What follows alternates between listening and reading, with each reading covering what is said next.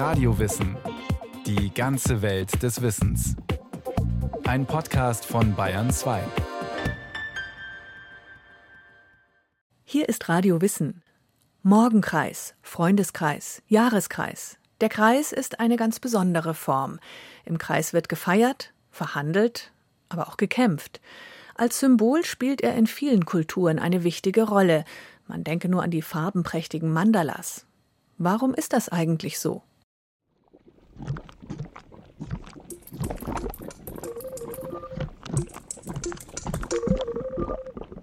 Du musst verstehen, aus eins macht zehn. Und zwei lass gehen und drei macht gleich, so bist du reich. Verlier die vier. Aus fünf und sechs, so sagt die Da steht er nun in der Hexenküche, Goethes Faust. Will wieder jung und stark sein, schöne Mädchen bezirzen und verführen. Das Leben verstehen in all seinen Mysterien. Einen Pakt mit dem Teufel hat er dazu geschlossen, mit Mephistopheles, der ihn eilig zur Hexe bringt. Und neun ist eins und zehn ist keins. Das ist das Hexen einmal eins. Mich dünkt, die Alte spricht im Fieber. Doch die Alte weiß sehr wohl, was sie tut. Sie reicht Faust nicht einfach den Zaubertrank, der die wundersame Verwandlung bewirken soll. Nein, Erst hat die Hexe mit seltsamen Gebärden, so steht es im Theaterstück, einen Kreis gezogen, in den sie wunderbare Sachen hineinstellt. Und während die Gläser anfangen zu klingen und die Kessel tönen, steigt sie selbst in den Kreis und winkt Fausten zu ihr zu treten. Dann erst folgen Zaubertrank und Zauberspruch, dann erst entfalten beide ihre Wirkung. Und wie der Tragödie erster Teil ausgeht, ist ja reichlich bekannt. In der Geschlossenheit liegt die Hauptkraft des magischen Kreises, heißt es im Handwörterbuch des deutschen Aberglaubens. Denn natürlich spielt der Kreis nicht nur bei Faust eine Rolle. Die Vorstellung, man könne durch das Einkreisen von Menschen oder Dingen eine bestimmte schützende oder zerstörerische Wirkung erzielen, ist uralt. Geister, gefährliche Tiere oder Menschen können durch einen Kreis gebannt und unschädlich gemacht werden. Dieser Gedanke war offenbar über Jahrhunderte weit verbreitet. Aus heutiger Sicht lassen uns solche Bräuche schmunzeln. Die magische Kraft des Kreises. Das ist doch etwas für Esoteriker. Und dennoch hat dieses Symbol, das in vielen Kulturen für Unendlichkeit und Vollkommenheit steht, seit jeher eine besondere Bedeutung für den Menschen. Wie sonst lässt sich beispielsweise der mühevolle Bau von Steinkreisen durch unsere Vorfahren erklären. Die ältesten Steinkreise datieren aus einer Zeit um 3300 v. Chr. Und kommen vor allem auf den britischen Inseln und zum Teil auch in Nordwestfrankreich vor. Das sagenumwobene Stonehenge gilt als eines der berühmtesten Felsmonumente. Es ist aber bei weitem nicht das einzige, erklärt der Archäologe Professor Johannes Müller von der Universität Kiel. Also Sie können, sagen wir mal, ein Raster über eine Landschaft legen und Sie werden, also wenn wir jetzt die britischen Inseln nehmen, alle 30 Kilometer zum Beispiel einen solchen Steinkreis vorfinden. Und wir gehen davon aus, dass die Menschen, die zum Beispiel in 15 Kilometer Entfernung dann von so einem Steinkreis gelebt haben, sich dort getroffen haben. Ein sozialer Treffpunkt also, aber nicht nur für religiöse Rituale, so Megalith-Experte Johannes Müller. Denn anders als wir das von unserer Gesellschaft kennen, betrachteten die Menschen aus der Urzeit das Profane nicht getrennt vom Sakralen. Die Forschung geht davon aus, dass innerhalb der Steinkreise Opferungen stattgefunden haben, Rituale, um mit anderen Welten in Verbindung zu treten. Gleichzeitig waren die Steinkreise aber auch Orte, an denen die Menschen Handel getrieben und Entscheidungen getroffen haben, die für das Fortkommen dieser lokalen Gemeinschaften von existenzieller Bedeutung gewesen sein dürften. Wir wissen, dass die Menschen oft in Einzelhöfen gelebt haben, dass sie sich einfach treffen mussten, um zum Beispiel Hausbau zu organisieren, um zum Beispiel Heiratsnetzwerke zu pflegen, um zum Beispiel an fremde Güter zu kommen, die oft auch sehr wertvoll gewesen sind. Und wir wissen aus unseren Funden an solchen Steinkreisen, dass man dort zusammengesessen hat, um zum Beispiel auch spezifische Beile herzustellen, dass man dort nicht gewohnt hat, sondern dass man sich dort getroffen hat. Ein bisschen klingt es so, als wären die Steinkreise die Vorläufer des späteren Dorfplatzes gewesen, mit Kirche, Gastwirtschaft und Geschäften. Ein wenig geht es in die Richtung, sagt Professor Johannes Müller. Aus diversen ethnografischen Studien, die die Universität Kiel im indischen Nagaland und in Indonesien durchgeführt hat, geht jedenfalls hervor, dass auch dort Steinkreise als Versammlungsorte gedient haben. In anderen Regionen, zum Beispiel in Sachsen-Anhalt, wurden die Fundamente ehemaliger riesiger Holzkreise gefunden. Auch sie hatten in der Jungsteinzeit oder in der Bronzezeit eine ähnliche Funktion wie die Steinkreise, Menschen aus unterschiedlichen Orten und Gruppen zusammenzubringen. Von integrierender Architektur spricht die Forschung in diesem Zusammenhang. An solchen Orten haben vormoderne soziale Gruppen offenbar an gemeinschaftlichen Identitäten gearbeitet. Für unsere Archäologen kommen die zum Ausdruck zum Beispiel durch ähnliche Verzierungssysteme, die benutzt werden, die wir auf der Keramik finden, die wir auch beim Hausbau vorfinden und die vielleicht auch tätowiert auf Körpern existiert haben. Und diese Identitäten, die werden geschmiedet und die werden natürlich an Plätzen geschmiedet. Und es handelt sich um nicht schriftliche Gesellschaften. Das heißt, die Weitergabe des Wissens oder des, der Lebensweise, also des Habitus, von einer Generation auf die nächste ist etwas ganz Entscheidendes.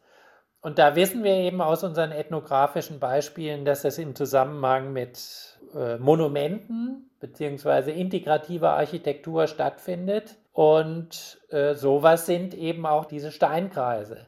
Warum aber hat der Mensch ausgerechnet Steinkreise gebaut und nicht Quadrate oder Dreiecke? Auf diese Frage hat die Wissenschaft bis heute keine eindeutige Antwort. Tatsache ist, rechteckige Bauten hat es auch gegeben. Auch sie hatten sowohl eine rituelle als auch eine profane Bedeutung.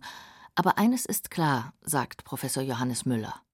Es hat nichts mit Zufall zu tun, sondern es hat gerade in diesen, wir würden heute sagen, traditionellen Gesellschaften alles eine ganz exakte Bedeutung. Und ob man jetzt einen Steinkreis baut oder eine rechteckige Umhegung, das hat schon eine besondere Funktion und Bedeutung. Was genau der Kreis für die Urmenschen bedeutet hat, lässt sich also nicht definitiv sagen. Vermutlich hat es aber auch mit der Wahrnehmung der Welt und der Vorstellung vom Kosmos zu tun. Was sehen wir, wenn wir uns auf eine Bergspitze stellen oder ans Meer? Wir sehen den Horizont, den Himmel, ein unendliches Gewölbe, eine Halbkugel. Die Vorstellung des Kosmos als rundes, symmetrisches, völlig ausgeglichenes Gebilde hat jedenfalls das Denken in der Philosophie der Antike stark beeinflusst. So betrachtete Parmenides, der vielen als Vater des philosophischen Denkens gilt, die Wirklichkeit als in sich abgeschlossene Kugel. Das, was ist, was Parmenides als das Seiende bezeichnet, die Wahrheit, ist für ihn rund. Möglicherweise ist Platons Idee vom ersten Menschen als Kugelmenschen ein Stück weit vom Denken des Parmenides inspiriert. Platon stellte sich die ersten Menschen als Abbild des Kosmos vor, als Kugeln mit vier Armen und vier Beinen, als vollkommene, sich selbst genügende Wesen. Zur Strafe für ihren Hochmut zerschnitt Zeus sie in zwei Hälften. So entstanden dem antiken Schöpfungsmythos zufolge Mann und Frau, erklärt Thomas Buchheim, Professor für Philosophie an der Ludwig-Maximilians-Universität München. Und wir wurden dann eben nach diesem ursprünglich ausgeglichenen Zustand, nach einem Frevel, den wir begangen haben, geteilt. Und die Halbkugeln sind eben nicht mehr ausgeglichen, sondern sehr unausgeglichen und von einer ständigen Sehnsucht geplagt, einander wiederzufinden und zur Ausgeglichenheit zurückzukehren. Also wir sind gewissermaßen aus dem Lot und äh, wollen, und das ist das Phänomen des Eros und der Liebe, wieder zur Ausgeglichenheit und der Befreundetheit mit uns selber zurück. Kreis und Kugel stehen symbolisch wohl auch deswegen für Transzendenz, weil sie zwar greifbar sind, wir können diese Formen sehen, eventuell sogar in die Hand nehmen, wir können sie jedoch nicht genau berechnen. Der Flächeninhalt eines Kreises, der Durchmesser einer Kugel bis zum Radius lässt sich zwar durch die Zahl Pi berechnen, aber Pi ist unendlich, ein Zahlenwert, der nicht bis ins Letzte ausgedrückt werden kann. Auch für die moderne Mathematik ein unüberwindliches Problem, für manche Forscher eine regelrechte Obsession. Störe meine Kreise nicht. Soll Archimedes, der Entdecker der Zahl Pi, einem römischen Soldaten zugerufen haben, als der ihn gefangen nehmen wollte im Jahr 212 vor Christus bei der Belagerung von Syrakus. Der Legende nach soll der griechische Mathematiker völlig im Anblick der Kreise versunken gewesen sein, die er in den Sand gemalt hatte. Völlig versunken in Berechnungen der Kreisflächen, als der römische Soldat ausholte und ihn erschlug. Auch der Philosoph Plotin machte sich Gedanken über den Kreis, genauer gesagt über das Verhältnis von Zentrum und Peripherie. Von ihm stammt der Satz Ursprung und Ziel des Kreises ist das Zentrum, in das hinein die Radien zusammenlaufen. In der Entfaltung kommen Wesen und Macht des Zentrums zum Vorschein. Was bedeutet das? Einfach ausgedrückt heißt das, dass der Kreis zwar ein symmetrisches, ausgeglichenes Gebilde ist, gleichzeitig aber auch Unterschiedlichkeit in sich enthält.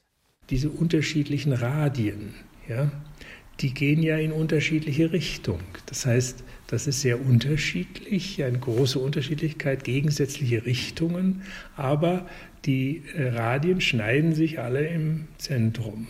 Da sind sie dann zusammen. Und das ist also sicherlich ein Bild dafür, dass eben sowohl die Unterschiedlichkeit als auch die Vereinigung im Kreis sozusagen zusammengebunden sind. Damit sind wir wieder bei der integrativen Architektur, bei der runden Form der Steinkreise, in denen sich die Urmenschen aus unterschiedlichen Richtungen kommend versammelt haben. Aber auch bei modernen Formen des Zusammentreffens. Denken wir an die Politik. Wichtige Abkommen werden am runden Tisch verhandelt. Auch hier treffen denkbar unterschiedliche Positionen, Meinungen, Interessen aufeinander. Im Idealfall erzielen die Parteien eine Übereinkunft, einen Kompromiss, der alle zufriedenstellt. Am runden Tisch sind für einen Moment alle gleichberechtigt. Niemand sitzt am Kopfende und hat das Sagen. Es gibt keine Ecken und Kanten. Alle sitzen im gleichen Abstand zueinander und sehen sich. Ringel, Ringel, Genauso ist es im Kindergarten. Dort beginnt jeder Tag damit, dass sich die unterschiedlichsten Kinder mit ihren unterschiedlichen sozialen Hintergründen, Herkunft, emotionalen Zuständen in einem Morgenkreis einordnen, kurz zur Ruhe kommen, miteinander Kontakt aufnehmen, bevor es wieder in alle möglichen Richtungen auseinandergeht, erzählt die Montessori-Pädagogin Hala Balbaki. Das ist was ganz arg Wichtiges, weil die Kinder sitzen nebeneinander und sehen sich alle. Und das ist eins der ja, interessantesten Phänomene. Wie kriegt man das hin, dass man einen schönen Kreis stellt, dass das schnell geht, dass das gut geht, mm, dass die Kinder jemanden Platz lassen, dass sie ihre Stühle so stellen, dass jemand noch dazwischen kann. Das sind ganz viele kleine eher versteckte soziale Aktionen alleine nur diesen Kreis stellen und sich in den Kreis setzen und im Kreis sitzen bleiben. Hala Balbaki arbeitet an der Schule Aktion Sonnenschein in München-Großhadern und begleitet ihre Schüler und Schülerinnen fünf Jahre lang, von der fünften bis zur neunten Klasse. Das Gefühl der Gleichberechtigung, das die Kinder aus dem Ritual des Morgenkreises kennen, wird bis in die höheren Klassen hinauf bewahrt und gepflegt. Da heißt der Morgenkreis dann einfach Gesprächskreis. Eine Runde, bei der jeder jedem zuhört. In manchen Montessori-Schulen gibt es sogar feste Sitzkreise als permanente Einrichtung in den Klassen. Die Kinder arbeiten zum Teil an einzelnen Tischen und versammeln sich dann regelmäßig im Kreis, um ihre Sachen zu präsentieren oder zu diskutieren. Ich habe noch mal, weil es mich interessiert hat, eine Schülerin heute beim Rausgehen gefragt, was fällt denn dir eigentlich so zum Thema Kreis und Schüler ein? Und dann sagt sie ja, naja, jeder möchte ja aufgenommen sein in den Kreis. Und wenn man auf einen Schulhof geht, dann ist es ganz interessant, macht sich dieser Kreis von Leuten, die zusammenstehen, auf oder bleibt er geschlossen? Und das ist auch so eine Übung, die äh, ich in meinen Klassen immer wieder mache. Spürst du, wenn irgendjemand kommt, machst du den Kreis auf oder lässt du den Kreis zu? Es liegt in der Natur des Kreises, dass er integrieren, aber auch ausschließen kann. Jeder kennt dieses Gefühl. Man würde gerne zu einem bestimmten Freundeskreis gehören, aber irgendwie finden wir keinen Zugang dazu. Gerade Kinder machen solche Erfahrungen ständig. Es gehört zu ihrer sozialen Entwicklung dazu, damit klarzukommen, erklärt Hala Balbaki. Auch das, das zu akzeptieren, dass ich vielleicht, und ich habe natürlich auch verschiedenste Freundeskreise in den Klassen, dass jemand, der da gerne dazugehören würde, dass der das akzeptieren muss, dass er in diesem speziellen Kreis keine Schnitte hat. Also auch das und dass er seinen eigenen Kreis finden muss. Und notfalls ist dieser eigene Kreis auch er selber. Sich selbst genug zu sein, damit klarzukommen, dass man gerade keinen Anschluss gefunden hat, ist nicht leicht. Es erfordert einigen Mut. Genauso wie es Mut erfordert, in einen Kreis hineinzugehen und sich zu zeigen. Auf dem Pausenhof üben das die Kinder in unzähligen Spielen. Hala Balbaki wendet Kreisspiele als sogenannte Ermutigungsübungen, aber auch gezielt in der Klasse an, zum Beispiel in der Theater AG. In einer der Übungen werden die Kinder dazu aufgefordert, kurz in den Kreis zu gehen, einen Ton von sich zu geben und wieder rauszugehen. Die Schüchternen huschen kurz durch den Kreis, andere sind aus der Mitte kaum mehr rauszukriegen. Dieser Wechsel vom Zentrum des Kreises zurück an die Peripherie kommt auch in vielen traditionellen Kreistänzen vor. In der italienischen Ronda beispielsweise geben die Musiker den Takt vor. Abwechselnd tanzt ein Paar in der Mitte. Die Außenstehenden signalisieren, ob ihnen der Tanz gefällt oder nicht. Irgendwann ruft jemand Wechsel. Dann ist es Zeit, einem neuen Paar den Platz zu überlassen, erklärt die Kulturanthropologin Professorin Michaela Schäuble. Ich glaube, dass, es, ähm, dass es tatsächlich ein, ein ganz, ganz starkes Gemeinschaftsgefühl hervorruft. Gemeinsam im gleichen Takt, im gleichen Rhythmus zur Musik, vielleicht mit gleichen Tanzschritten, erlernte oder improvisierte Choreografien, dass das ein wichtiges Element von sozialem Zusammenhalt sein kann. Auch was sehr Freudiges eigentlich. Auch bei den Ritualen einer Flamenco-Hochzeit spielt der Kreis eine wichtige Rolle. Verwandte und Freunde stellen sich in einem weiten Kreis um die Braut. Mit dabei Gitarren- und Cajonspieler, die den Gesang der Gäste begleiten. Alle klatschen im gleichen Rhythmus, singen gemeinsam ein Lied für die Braut. Und nacheinander löst sich immer wieder ein Hochzeitsgast vom Rand, geht in die Mitte zur Braut, improvisiert mit ihr ein paar Tanzschritte, kehrt zurück an den Rand und reiht sich dann wieder ein in den großen Reigen der Gratulierenden. Die Braut aber bleibt die ganze Zeit über im Mittelpunkt stehen. Sie ist in dem Moment das Zentrum, in dem, man denke an Plotin, alle Radien zusammenkommen, alle Blicke, alle Emotionen sich treffen. Im Showbusiness redet man von Center Stage, erklärt die Kulturanthropologin Professorin Michaela Schäuble. Man ist ja wirklich dann tatsächlich im Mittelpunkt, also im wahrsten Sinne des Wortes.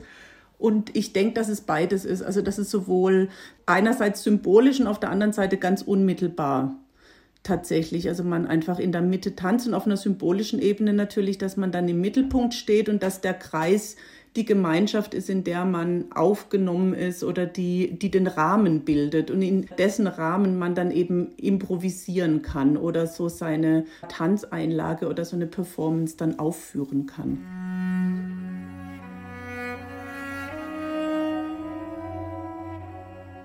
Der Punkt im Kreis. Für den Stamm der Algonquin-Indianer sah so die Definition Gottes aus. Als William Penn, der berühmte Gründer von Pennsylvania, einmal einen Dolmetscher der Lenape bat, ihm eine Vorstellung des indianischen Gottesbegriffes zu vermitteln, zeichnete dieser mehrere konzentrische Kreise auf den Boden und meinte vom Mittelpunkt, dort wohne der große Geist. Interessanterweise gab es eine ähnliche Vorstellung auch in der europäischen Antike und im Mittelalter. Gott oder das Weltall ist eine unendliche Kugel, deren Mittelpunkt überall und deren Umfang nirgends ist. Wer diesen Satz geprägt hat, ist nicht bekannt. Er kommt im Buch der 24 Philosophen vor, einer mittelalterlichen Kompilation aus dem 12. Jahrhundert. Interessant ist aber die Vorstellung vom Mittelpunkt als Ort der Kraft, des Zuflusses von allen Seiten, so Professor Thomas Buchheim. Das gehört ja dann zu dem Sinne eben dieses Satzes. Ne? Gott ist eine solche Kugel. Wenn der Mittelpunkt dieser Kugel überall ist, dann ist also, wo man selber sich befindet, dieser Kraftzufluss immer gleich. Ne? Und das ist ja doch eine sehr schöne Vorstellung und eine sehr gerechte wieder einmal. Durch die Säkularisierung haben sich solche Vorstellungen natürlich weitgehend aufgelöst. Seit der Aufklärung steht nicht mehr Gott im Mittelpunkt der Schöpfung, sondern der Mensch. Die Sehnsucht des Menschen nach Zugehörigkeit ist jedoch unverändert. Gerade durch die Pandemie haben wir es zu spüren bekommen, wie anstrengend es wird, wenn jeder für sich zu Hause am Bildschirm sitzt, wenn sich die Freundeskreise nur noch virtuell sehen, wenn es zu einer Atomisierung der Gesellschaft kommt. Etwas ist also dran an Platons Vorstellung vom Kugelmenschen. Es gehört zu den Grundbedürfnissen des Menschen, den Kreis zu schließen, im symbolischen wie auch im praktischen Sinn. Es irritiert uns, wenn eine Sache noch nicht rund ist oder noch nicht rund läuft, wenn uns etwas aus der Bahn wirft, wenn etwas Ecken und Kanten hat. Wissenschaftler haben das sogar durch ein Experiment belegt. Sieht ein Kind einen nicht zu Ende gemalten Kreis auf einem Stück Papier, ist die Wahrscheinlichkeit ziemlich hoch, dass es zu einem Stift greift und die Linie weiterzieht, bis die Lücke verschwindet, bis der Kreis vollkommen ist.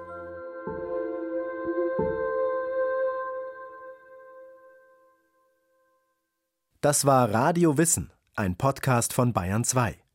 Autorin dieser Folge Constanze Alvarez. Regie führte Martin Trauner. Es sprachen Irina Wanker, Christoph Jablonka, Rahel Comtes und Christopher Mann. Technik Ruth Maria Ostermann. Redaktion Bernhard Kastner. Wenn Sie keine Folge mehr verpassen wollen, abonnieren Sie Radio Wissen unter bayern2.de slash podcast und überall, wo es Podcasts gibt.